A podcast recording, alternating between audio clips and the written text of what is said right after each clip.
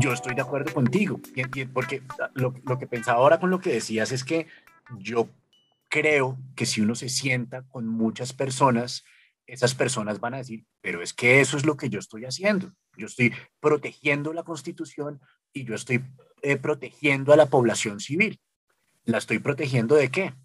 De esos, de los otros, ¿cierto? Entonces yo, eso es lo que te quiero preguntar, si no será que nosotros tenemos un problema de, narrativa integradora, ¿cierto? Porque es que cuando, eh, la, la mencionada senadora también es partidaria de que los colombianos tengan un acceso más libre a las armas, pero cuando yo la oigo, yo estoy convencido de que ella no se refiere a todos los colombianos. Ella no quiere que ciertos colombianos tengan acceso a ninguna arma. Entonces, no será, no será un problema de que es que todavía nosotros no nos identificamos como un todo. En, en, algún programa mencionábamos de cómo es de particular que entre nosotros haya un insulto que es no sea igualado. O sea, yo miro a los, a los ojos a un compatriota y le digo, no, no se imagine que usted tiene los mismos derechos que tengo yo. Entonces, esa, esa es, digamos, como, como el gran problema, como, como sociedad, los colombianos en particular somos bastante proclives a tener una, una disonancia cognitiva donde tenemos un cerebro para formular las leyes y las normas como si viviéramos en el paraíso, como si todos fuéramos unos ángeles, y tenemos otro, otro cerebro que opera para nuestra relación cotidiana, donde viene la sabiduría, entre comillas, popular, donde, donde el vivo vive del bobo, donde a los colombianos no queremos llegar a tiempo, sino llegar antes que el otro, donde hay una serie de prácticas, ¿cierto? Tanto así que se dice popularmente que nuestro aporte a los diez mandamientos nuestro undécimo mandamiento es no dar papaya y el decimosegundo es a papaya papaya partida, ¿cierto? Nos, culturalmente entre nosotros nos enseñamos que si la vida nos pone en el camino la oportunidad de robar, no podemos ser tan tontos y tenemos que aprovecharla. Es, es, digamos que esa es la conversación que deberíamos tener acerca de, de realmente qué, qué entendemos por Colombia. Es más, la colombianada es un ridículo nuestra marca país, la colombianada es algo que es o ridículo o tramposo.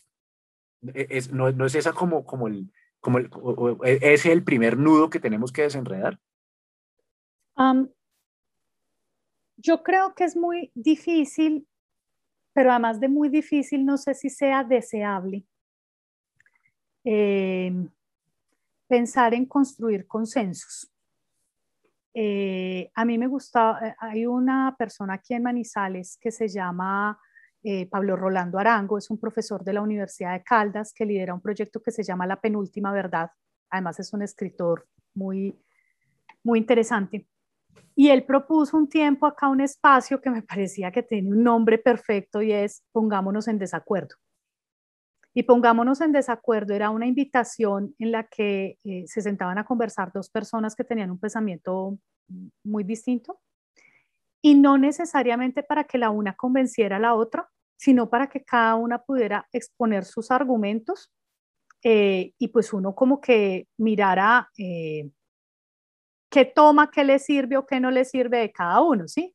pero, pero creo que nosotros como sociedad a nosotros nos falta aprender a ponernos en desacuerdo, a tramitar los desacuerdos, eh, a, tramitar los desacuerdos sin violencia, sin violencia física, pero también sin violencia verbal.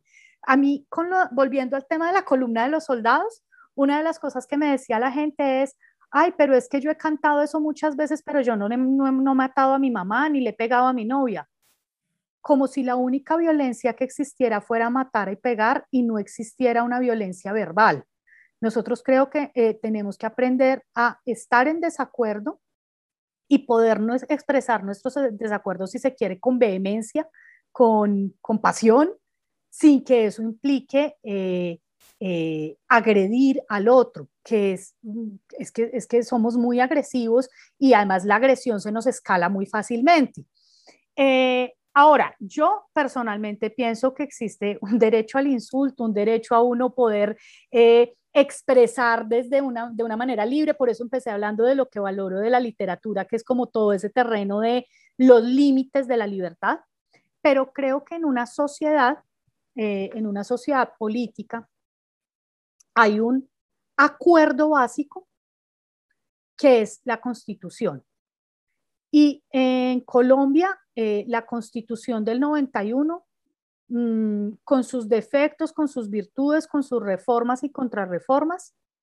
Es el documento, es la narrativa, para ponerlo en los términos que presentabas ahora, es el pacto social a partir del cual, digamos, se articulan todas las acciones del Estado. Entonces tú me decías, es que si un soldado o un militar dice es que estoy defendiendo de los otros o es que el, ejército está para defender a los otros, perfecto pero tiene que hacerlo dentro del marco de la Constitución. Nuestra Constitución es absolutamente clara y sin lugar a equívocos. Dice, en Colombia no habrá pena de muerte, en Colombia no habrá tortura ni tratos inhumanos o degradantes. Eh, o sea, está proscribiendo de una manera muy, muy explícita una cantidad de prácticas que han sido eh, más o menos eh, toleradas eh, o, se han hecho los de la vista gorda, digamos, o, han sido tratadas de manera muy diferencial, incluso por la justicia, porque cuando hay condenas no es lo mismo como se paga la condena en una cárcel como la picota que en una cárcel, que en una reclusión fiscal. Entonces, eh, nosotros podemos ser un país muy diverso y estar en desacuerdo en muchas cosas, pero hay un acuerdo mínimo que hay que cumplir, que es el respeto a la Constitución. La constitución que tenemos es la del 91. Si a alguno no le gusta, pues puede promover reformas, puede promover cambios, pero hasta que el cambio no ocurra, esa es la constitución que nos rige y a ella nos deberíamos ceñir todos. Pero es que, digamos, estamos, estamos de acuerdo en que sí tenemos que estar de acuerdo en unas reglas básicas dentro de las cuales tenemos que ponernos de acuerdo en poder estar en desacuerdo amigablemente sin, recurrir a la violencia. Mm, pasa algo, pasa, pasa en Colombia y pasa en Estados Unidos y pasa en Europa. Y es, una cosa es lo que nuestros, nuestras élites políticas deciden poner sobre el papel después de unas deliberaciones filosóficas. Y otra cosa es lo que pensamos los que estamos en el pueblo, ¿cierto? Entonces hay, hay una serie de, de, símbolos que para nosotros son vacíos, ¿cierto? Por lo menos, yo, yo, yo, si yo fuera la señal de prohibido parquear, estaría en una depresión profunda. Nadie me hace caso, nadie, ni la policía, ni aquellos ni aquellas personas que están protegidas por la policía, ni nadie, nadie respeta esa señal, entre muchas otras.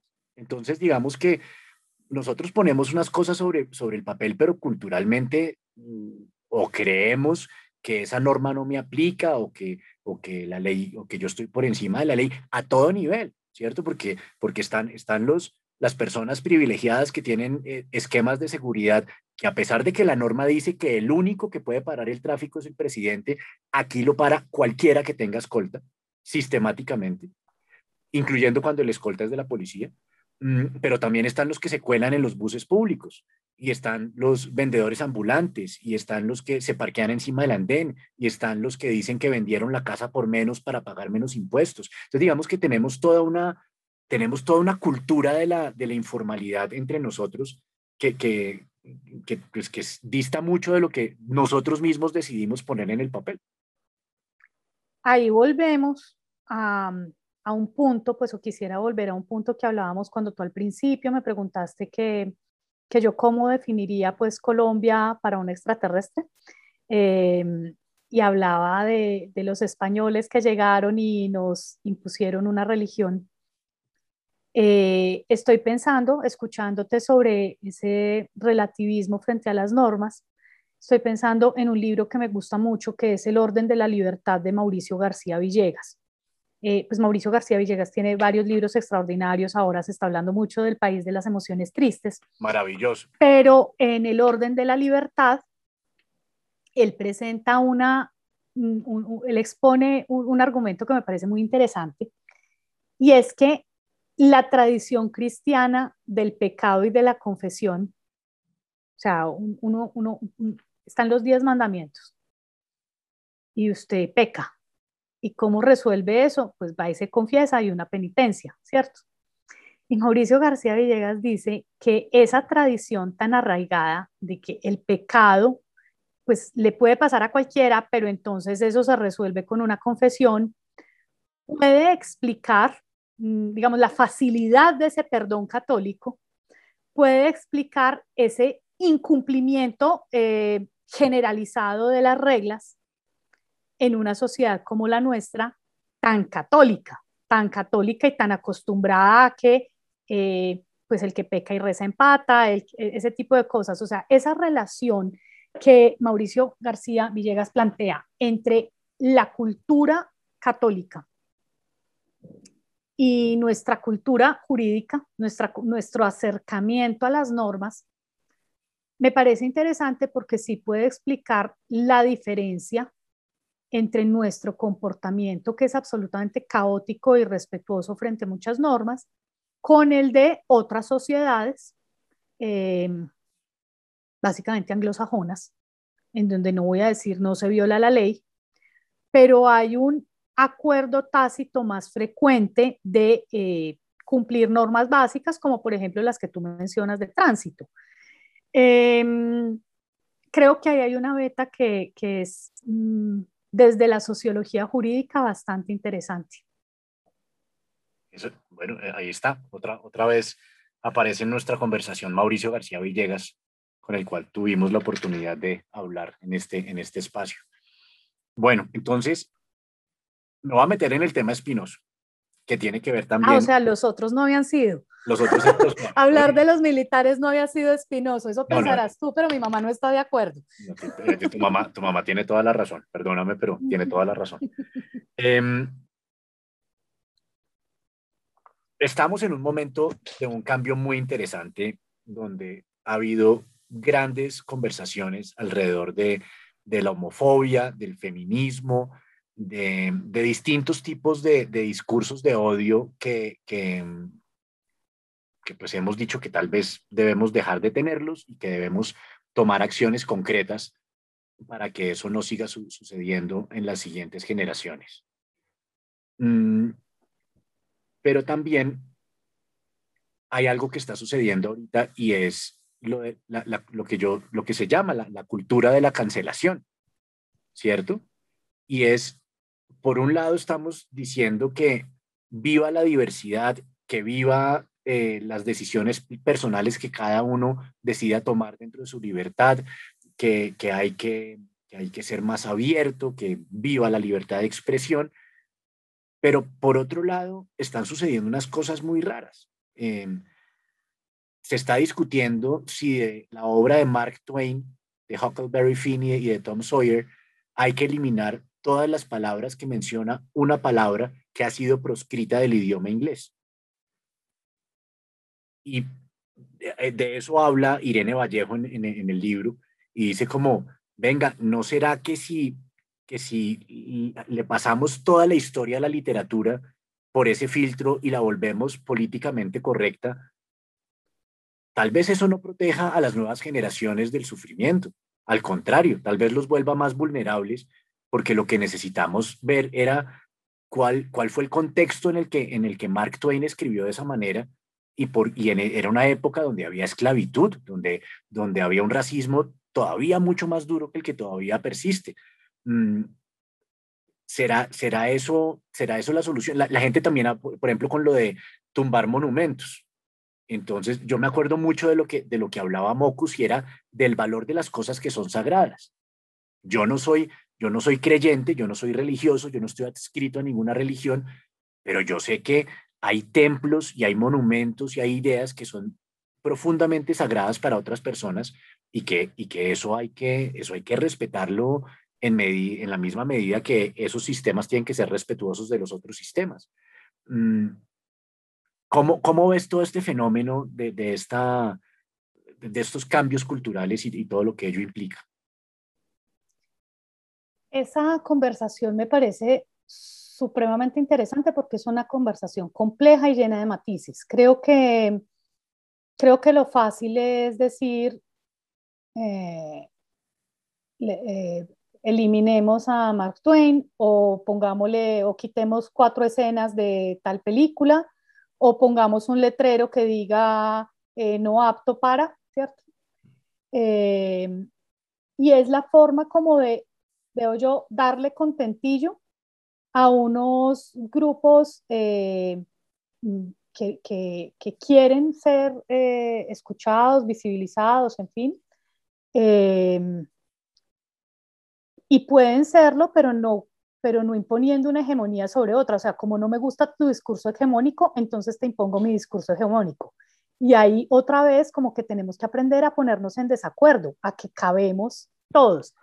En, en las cuando se habla del derecho a la expresión, es muy claro que el derecho a la expresión, como todos los derechos humanos, pues tiene límites, o sea, de hecho, la, el derecho a la vida tiene límites, eh, pues con mayor razón los otros, incluyendo el derecho a la expresión, y se dice que el derecho a la expresión... Quiero, quiero, detenerme un, segundo en subrayar eso que acabas de decir, que me parece fundamental y creo que es de, las, de los conceptos que menos conocemos los ciudadanos eh, eh, en la cultura popular nuestra, y es, no hay derechos absolutos.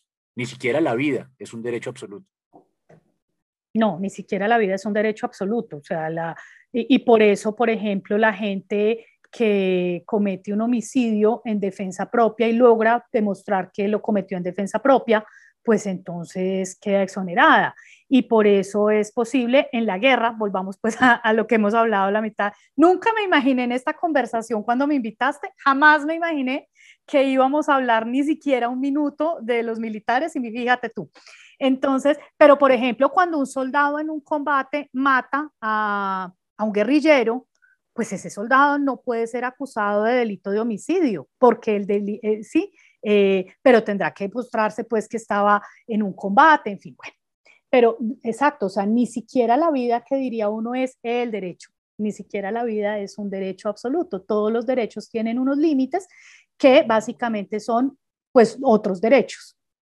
Entonces, en el caso concreto del derecho a la expresión, pues el derecho a la expresión tiene unos límites que básicamente lo que se ha eh, dicho que son pues los relacionados con los discursos del odio.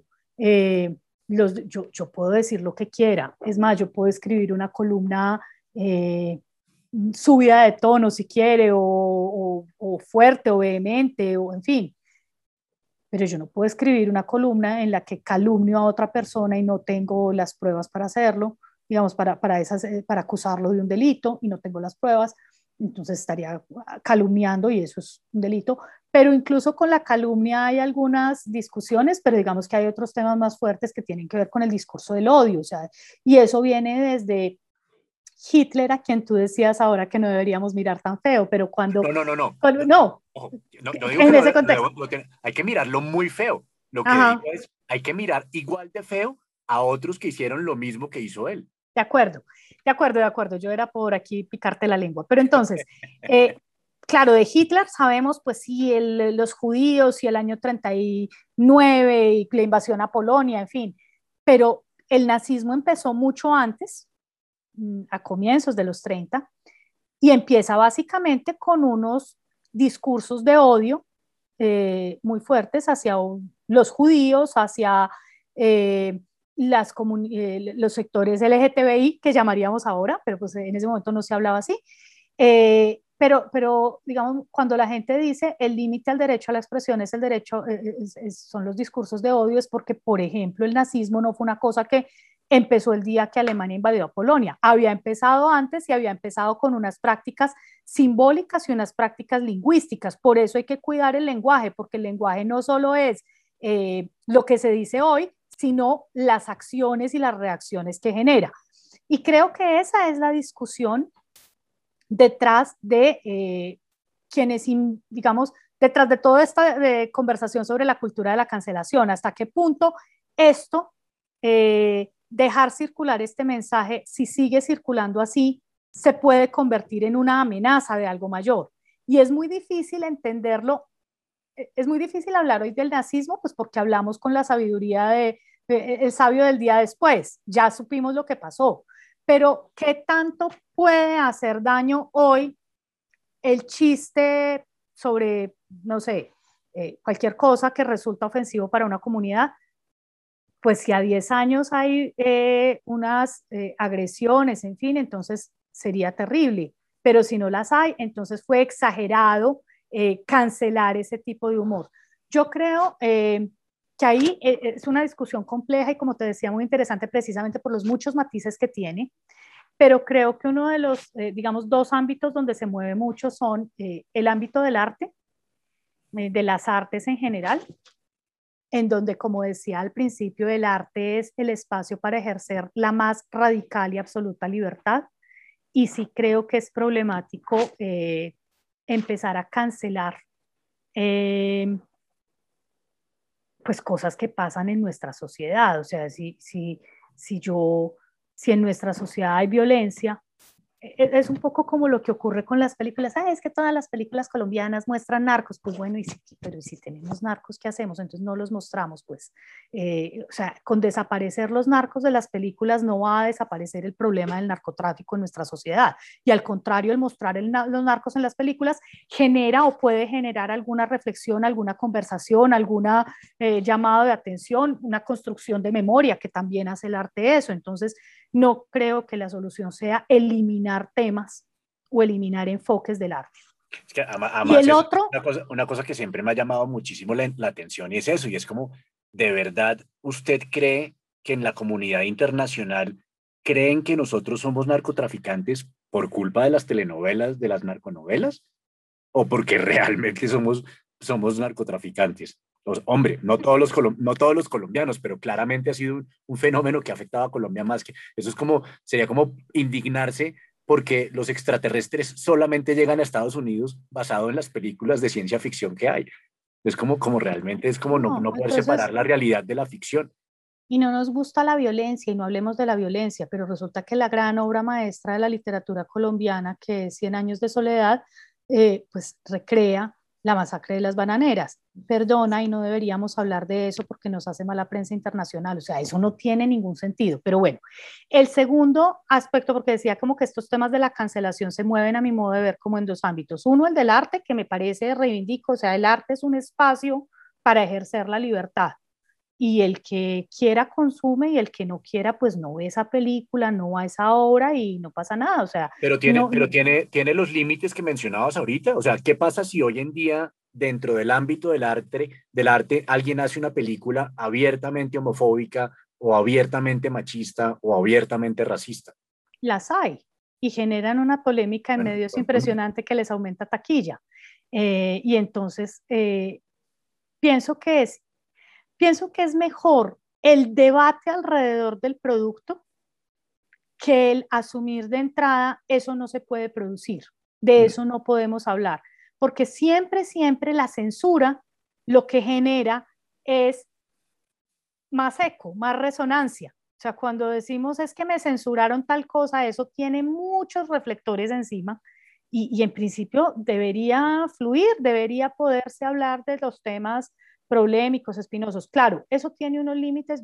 ahora en el cine, por ejemplo, pongo uno, pero, pero quisiera hablar de ese segundo ámbito y es el del humor.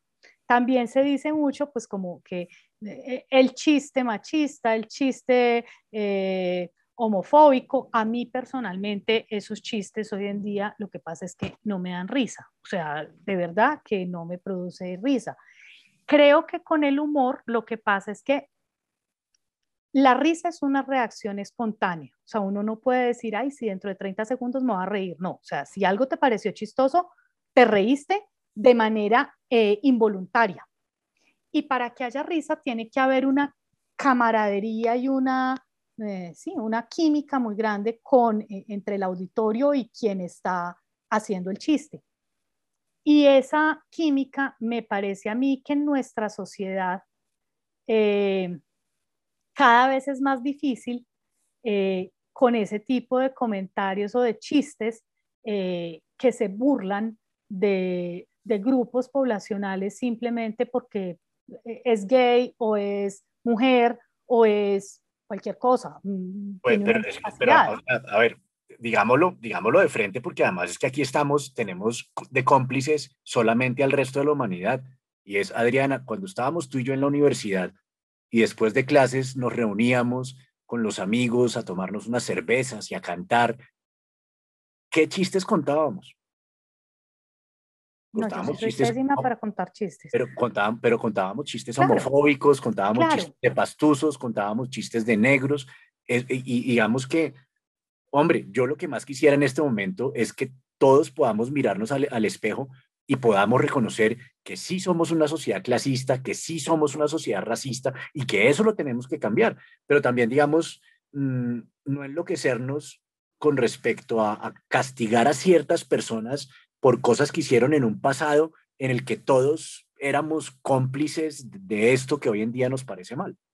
Por eso creo, Juan Sebastián, que el tema con el humor tiene que ver con el momento y, la, y el público. Entonces, lo que era chistoso hace 30 años, 40 años, por eso es que las películas de humor a veces no envejecen tan bien o los libros de humor no envejecen tan bien porque el humor depende mucho del contexto y normalmente incluso de contextos muy locales. Entonces, hoy en día, eh, ese tipo de chistes no funciona como funcionaban hace 30 años. Y creo que eso no hace parte de una cultura de la cancelación, por llamarlo así como la gran conspiración, la cultura de la cancelación, sino eh, de un cambio cultural en la sociedad en el que hay cosas que eran chistosas y ahora nos resuenan como, oh, oh tal vez esto no está tan bien, o que, pasa lo mismo con eh, lo que entendemos sobre los, digamos, el trato a los animales y en general tantas cosas que, eh, que antes eran normales y ahora eh, por lo menos nos hacemos preguntas. Eh, sin embargo, creo que hay cosas que me, me, devuelvo a la película, te dije, te pongo un ejemplo. Yo creo en general que el arte es un espacio de libertad y que en lo que habría que educar más que en la cancelación, en el prohibir que circulen discursos, habría que educar es en el en la crítica, digamos, en formar públicos que hagan lectura crítica, lectura crítica de textos o lectura crítica de cine o de teatro o de lo que sea.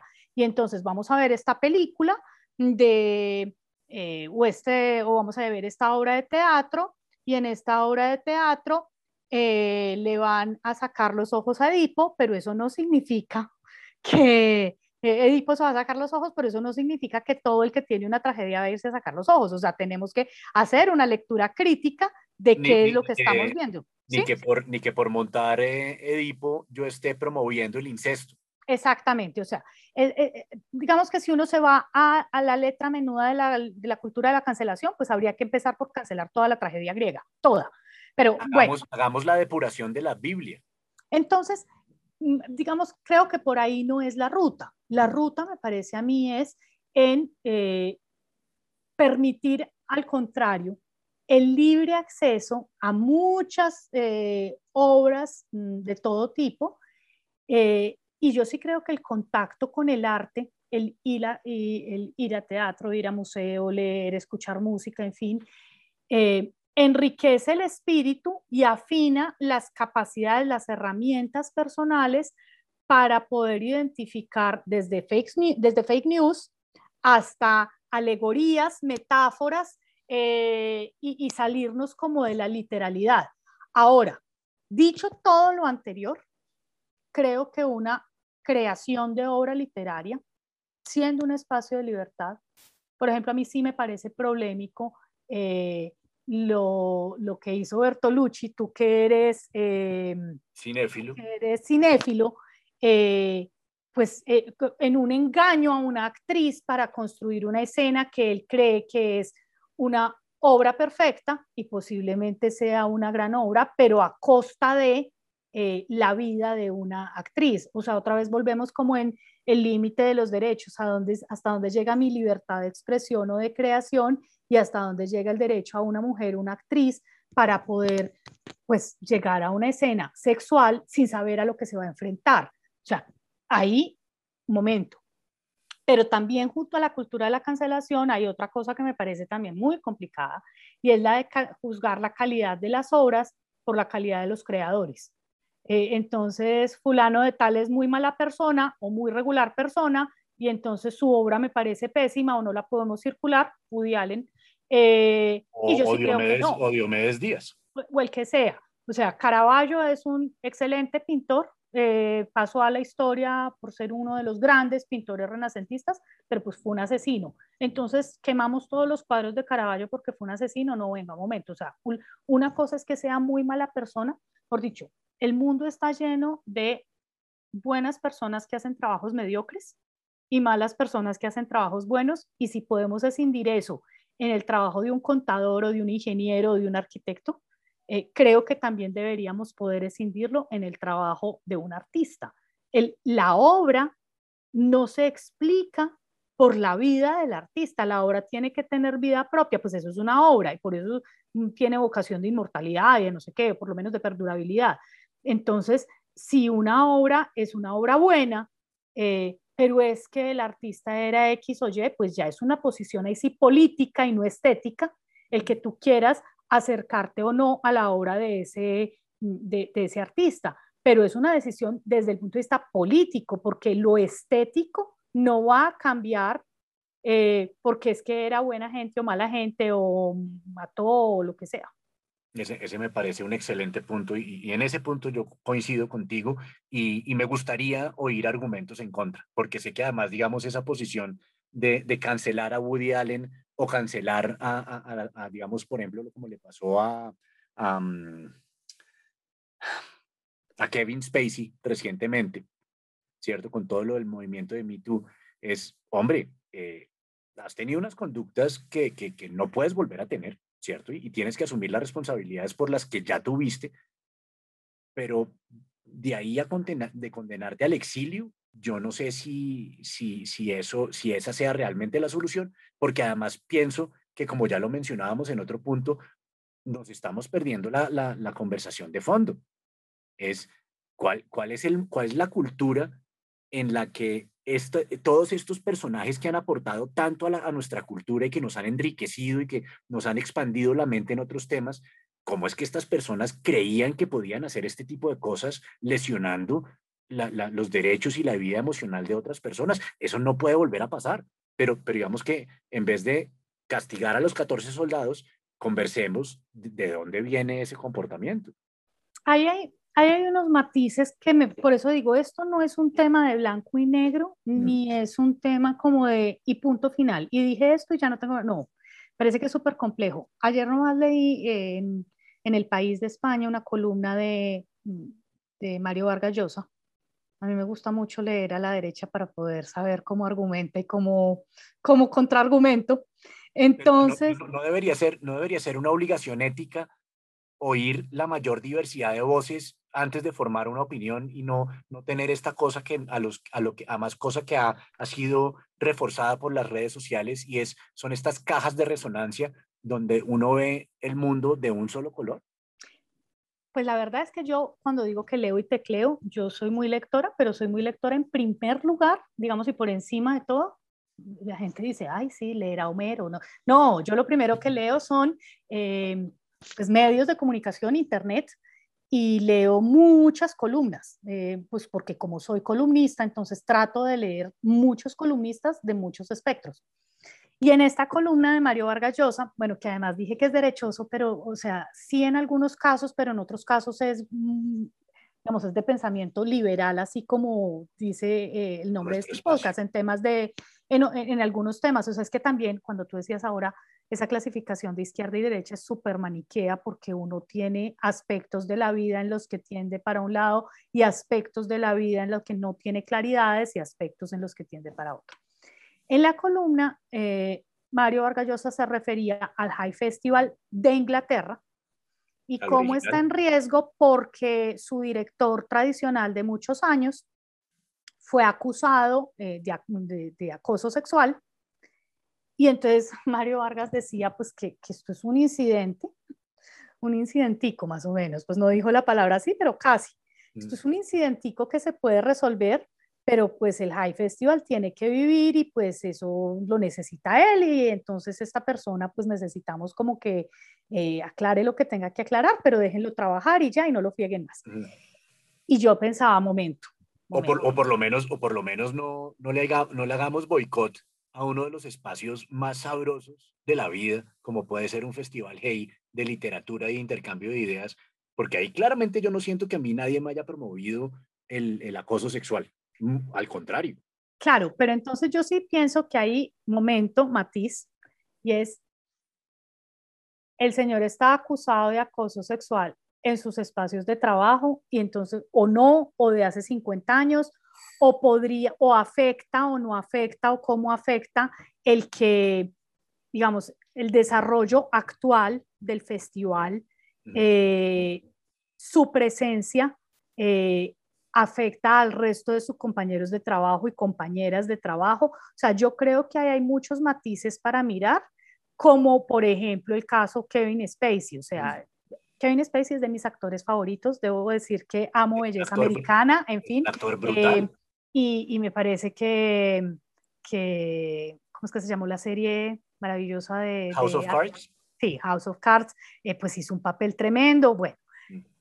Pero si está acusado de acoso sexual con compañeras de trabajo y sigue en un ambiente laboral en el que esto puede repetirse, momento, o sea, revisemos, miremos, eh, o sea, no es lo mismo, eh, no es lo mismo que otro tipo de situaciones en las que es hace 40 años, hace 50 años, una situación, en fin, o sea, yo sí creo que eh, qué pena el relativismo y sería más fácil como 2 más 2 es 4 y no discutamos más, pero yo sí creo que hay situaciones de situaciones, eh, casos de casos y en todo, en todo momento sí pienso que también en el caso de las violencias contra las mujeres, a las mujeres hay que creerles porque es muy difícil denunciar, pero dicho que a las mujeres hay que creerles y que es difícil denunciar, a eso hay que darle el trámite de la denuncia judicial, ¿sí? Con los derechos eh, de parte y parte, el derecho a la defensa, el derecho a la presunción de inocencia.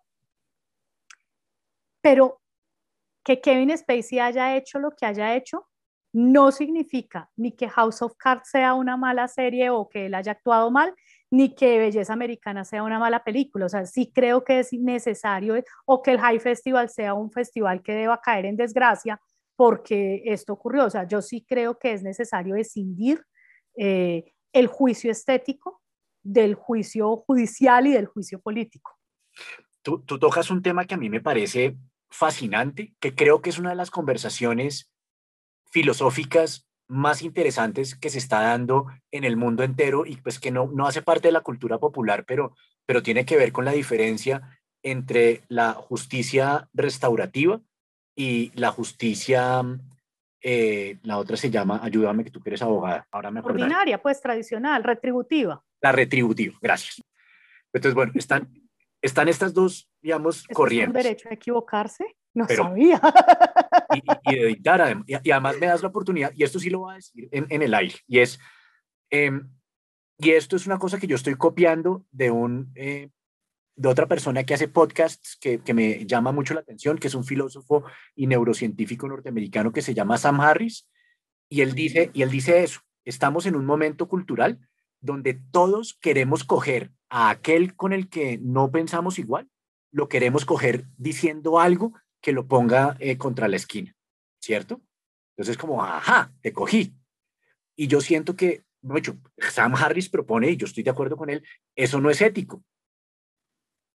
¿Cierto? Si, si tú en un momento, si tú en un momento dices algo que no salió bien, que no expresó lo que tú realmente piensas, o que fue sacado de contexto, eh, uno tiene derecho a decir, no, no, pues corrígelo, dilo como tú lo quieres decir, porque porque creo que eso es, creo que eso es de, lo más feo que estamos haciendo en la, conversación actual, es, caer en la falacia del espantapájaros, y es ridiculizar y tergiversar la versión del otro y centrarme en el ataque a esa caricatura y a esa tergiversación. Yo siento que no, lo ético es que yo represente bien el punto de vista de mi contrincante cuando hable de él ante terceros, yo, yo tengo que representar bien su posición y tengo que tratar de atacar esa posición con argumentos, pero la mejor versión de su, de su posición, no la, la caricaturizada. Esto que dices me da pie para... Cuando yo escribo, pues yo escribo cada ocho días una columna de opinión. Mm. Em, que la gente comenta o más o menos, a veces nada, a veces poquito, a veces mucho, en redes sociales. Y pienso mucho como, ojalá se entienda lo que quiero decir. Es decir, a mí me, preocupa mucho que la idea quede clara. Eh, siempre escribir es un esfuerzo en el que uno eh, quiere comunicar algo, eh, pero pues esto es un producto humano perfectible que yo me quedaría corrigiendo si no es porque hay una hora de cierre. pero me parece que es muy fácil que a uno le saquen una frase, ¿cierto? Una frase entrecomillada eh, o que le saquen una columna de hace cinco años, eh, una frase de una columna de hace cinco años, en la que uno dice lo contrario. Y, y, me llama la atención lo que dices porque me pasan dos cosas. La primera es que yo soy una persona que tiene muchas dudas, yo no tengo grandes certezas, mm, de, tal vez por eso leo tanto, porque como que quisiera aclararme o ayudarme un poquito a aclarar o enredarme. Eh, con lo que dicen otros. Pero cuando me siento a escribir una columna, yo tengo como claro el tema del que voy a escribir, pero lo que tengo para decir sobre ese tema va surgiendo a medida que voy escribiendo. Alguna vez le leí a Martín Caparrós, el argentino, que era muy distinto escribir y redactar. Redactar es como uno sentarse a como decían en el colegio, hacer una composición, ¿cierto? Como párrafo 1, 2, 3, listo, terminó. Escribir es como descubrir sus propias ideas en un texto. Yo he escrito que para mí escribir se parece a esculpir. Y es, hay un bloque ahí de mármol o de lo que sea, y le van sacando y le van sacando hasta que quede una figura. Yo tengo como una masa amorfa en la cabeza de ideas que va cobrando forma a la medida que va teniendo palabras, ¿sí? Entonces, pero lo que sale es como una puesta en claro en el momento en el que salió la columna y se escribió. Tal vez antes de a mí escribir me ayuda para aclarar, aclararme a mí misma lo que pienso de un tema. Pero además reivindico mucho el derecho, muy mal visto en esta época, de cambiar de opinión o sea, me parece que es absolutamente legítimo y valiente que uno diga, pues primero me equivoqué, pero a veces no, ni siquiera me equivoqué, sino lo pensé mejor, lo pensé distinto, leí, escuché, vi esta experiencia, en fin, me pasó esto y ahora pienso distinto. Y eh, ese poder equivocarse, eh, los lectores lo cobran carísimo. O sea, los lectores pero, mira, cobran tremendo. Mira, lo neuróticos que somos, Adriana. Es como, no hay nada que más queramos que el otro cambie su posición, pero no queremos que nadie cambie de posición. Sí, a mí, a mí eso, a mí, por ejemplo, eso me parece, volviendo a la política, me parece que eso es mejor dicho, en política le damos durísimo, durísimo al político que dijo una cosa y, luego dijo otra. Y claro, yo entiendo, una vez escribí una columna sobre el estupro electoral, el que dice una cosa para que lo elijan, pero una vez elegido, pues va a ser lo contrario, ¿cierto? O sea, eso es muy típico de nuestra ahí sí, de, nuestras normas electorales, mm. prometer para elegir y después de haber sido elegido, incumplir lo prometido. Eso pues, bueno. Pero una cosa es que, digamos, a uno lo engañen, engañen al, electorado para hacerse elegir, y otra cosa es que un político legítimamente, por el paso del tiempo, por la información, por lo que sea, cambie su postura mm, frente a un tema o decida que lo que había eh, dicho inicialmente, pues ya no lo comparte. Eso en nuestra sociedad implica en muchos casos la muerte política de esa persona. A mí eso me parece que es increíble eh, y que es evidencia de la incapacidad que tenemos de vivir en desacuerdo, porque realmente para qué nos comunicamos, para qué conversamos, para qué leemos, pues para transformarnos. Y la transformación implica, eh, pues, patraciarse, corregirse, cangrejear, o sea, un mundo de posibilidades que, que en lo personal eh, pueden ocurrir, pero en lo público no. Es, debería, debería ser al contrario, debería ser un valor, debería ser uno de nuestros mayores valores cambiar de posición si, la, si, si alguna experiencia o alguna evidencia nos, nos lleva hacia ese lugar. Eh, debería ser una, una actitud muy valorada entre nosotros y deberíamos enseñársela a nuestros hijos. Entonces, aquí, aquí quiero, quiero concretar estas cosas para, para, terminar de lo que estábamos hablando antes. Nos faltó una familia y es todo esto de las fake news y las teorías de conspiración, cómo cuajan con lo que estabas diciendo acerca de la libertad de expresión. Yo, yo creo que, a ver, fake news, claro, ahora tenemos redes sociales y ahora tenemos eh, pues una cantidad de plataformas que permiten la circulación. Eh, eh, aquí habla la comunicadora. ya no solo, antes hablábamos de emisor, mensaje, receptor, y entonces había alguien que producía contenidos o producía mensajes, y ahora con las redes se supone que todos somos prosumidores, porque todos consumimos, pero también producimos. Eh, y pues como cualquiera puede producir, pues yo puedo producir cosas chéveres, pero puedo producir mucha basura y puedo producir mentiras y no hay quien me limite acá. Ah, entonces tenemos que cerrar Facebook. No, yo creo que no. Yo creo que, vuelvo a lo que decía hace un rato, hay que educar en el consumo, en la formación de públicos y en el consumo de contenidos.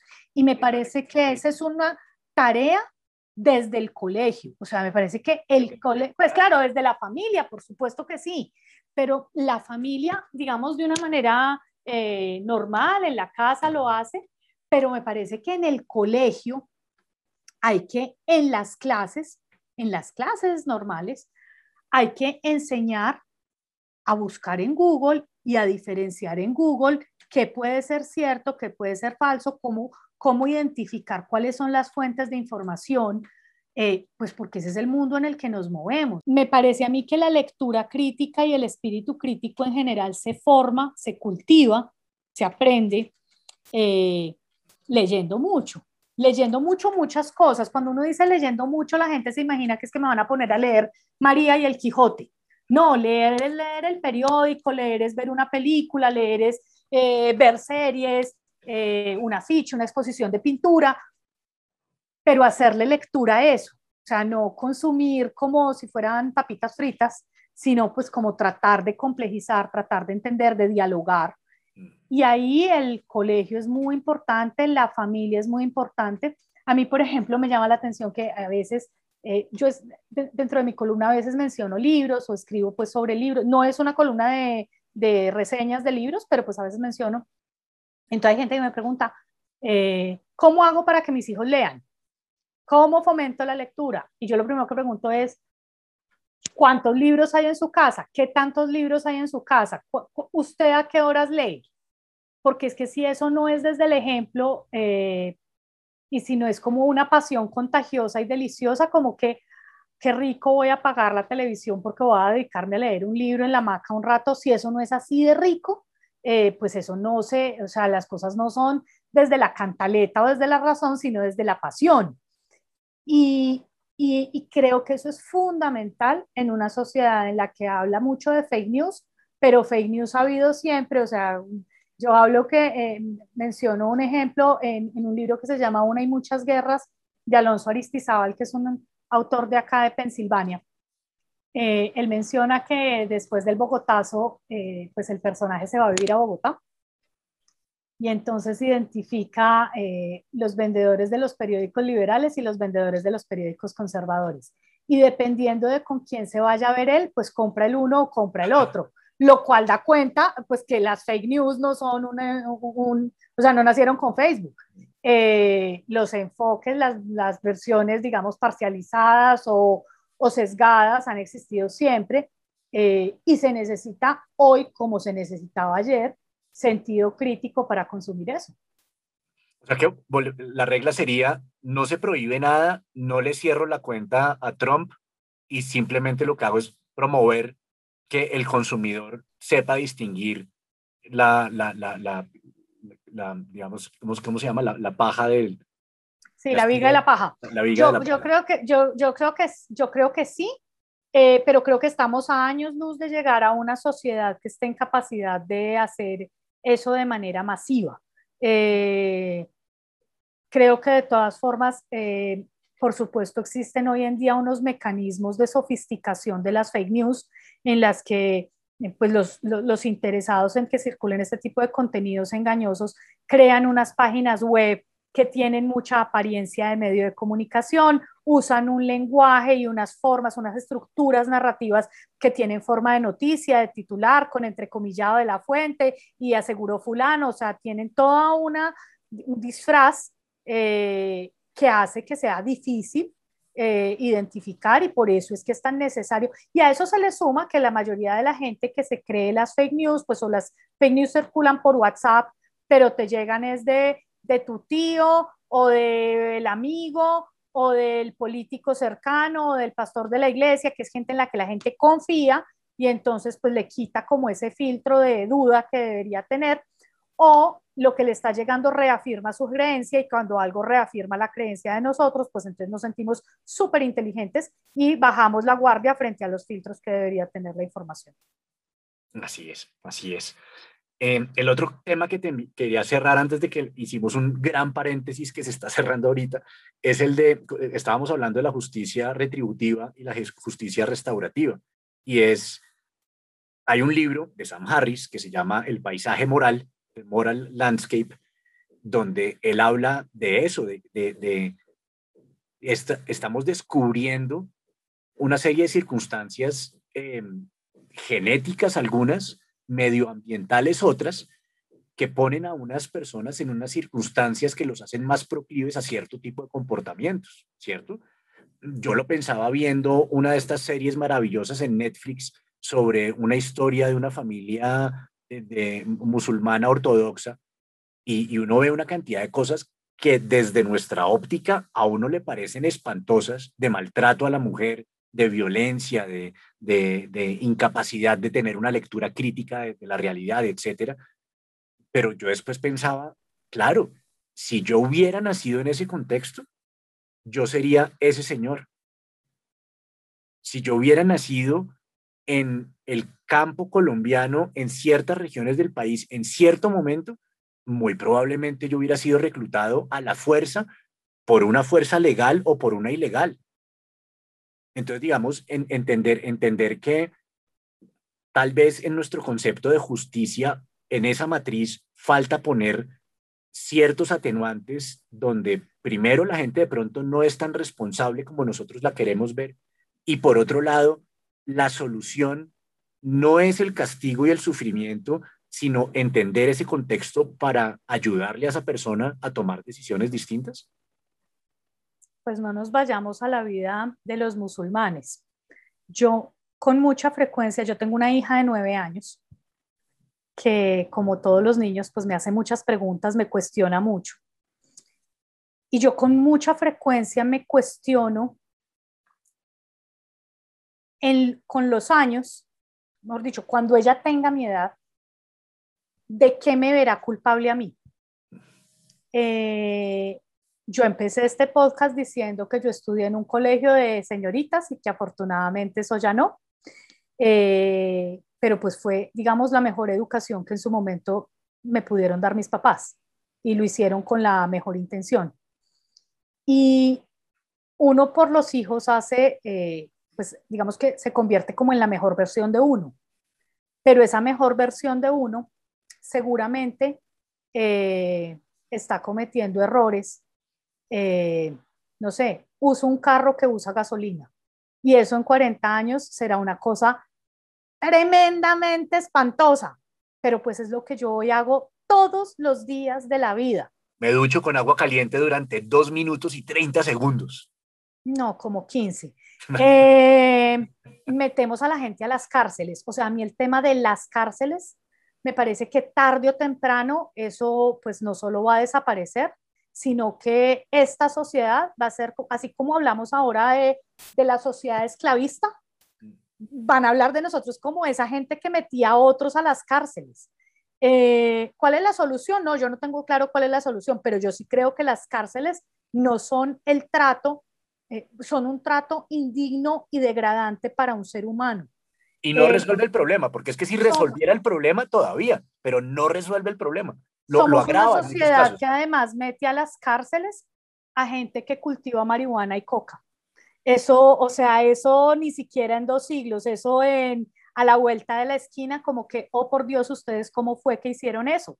Eh, entonces, hay muchas cosas que hoy, hoy en nuestra vida son normales, el trato con los animales, o sea, ya nos cuestionamos el trato con eh, las personas negras y cómo fue que las esclavizamos. Eh, en dos siglos dirán como, ¿cómo fue posible que ustedes esclavizaran a un perro? Mm, ¿Sí? y eso va a ser, o sea, hacia allá. Vamos, a mí me cuestiona mucho como el tratar de entender qué de lo que hoy veo normal será absolutamente anormal con el paso del tiempo. Y esa, esa normalidad de hoy, que es la anormalidad de mañana, seguramente se reflejará en un ordenamiento jurídico diferente, ¿cierto? lo que hoy nos está permitido dentro de unos años no, y al revés, lo que hoy nos está prohibido, como el consumir drogas, dentro de unos años no. Em, entonces, efectivamente, el derecho cambia, los contextos socioculturales cambian y también entonces el rasero con el, que juzgamos. Y tal vez por eso que estoy diciendo es que me parece, volviendo a que conversación que teníamos, que uno no puede censurar a Mark, Twain ni puede censurar a, una cantidad de, de, creadores que son el reflejo de su propia época y de su propio contexto y lo que, digamos, lo que uno dice hoy de ninguna manera puede ser ley universal y además eterna. De acuerdo, no, esto, esto, ha sido maravilloso. Quiero, quiero cerrar con una, con una invitación que siempre le hacemos a, la gente con la que conversamos y es que nos recomienden un libro.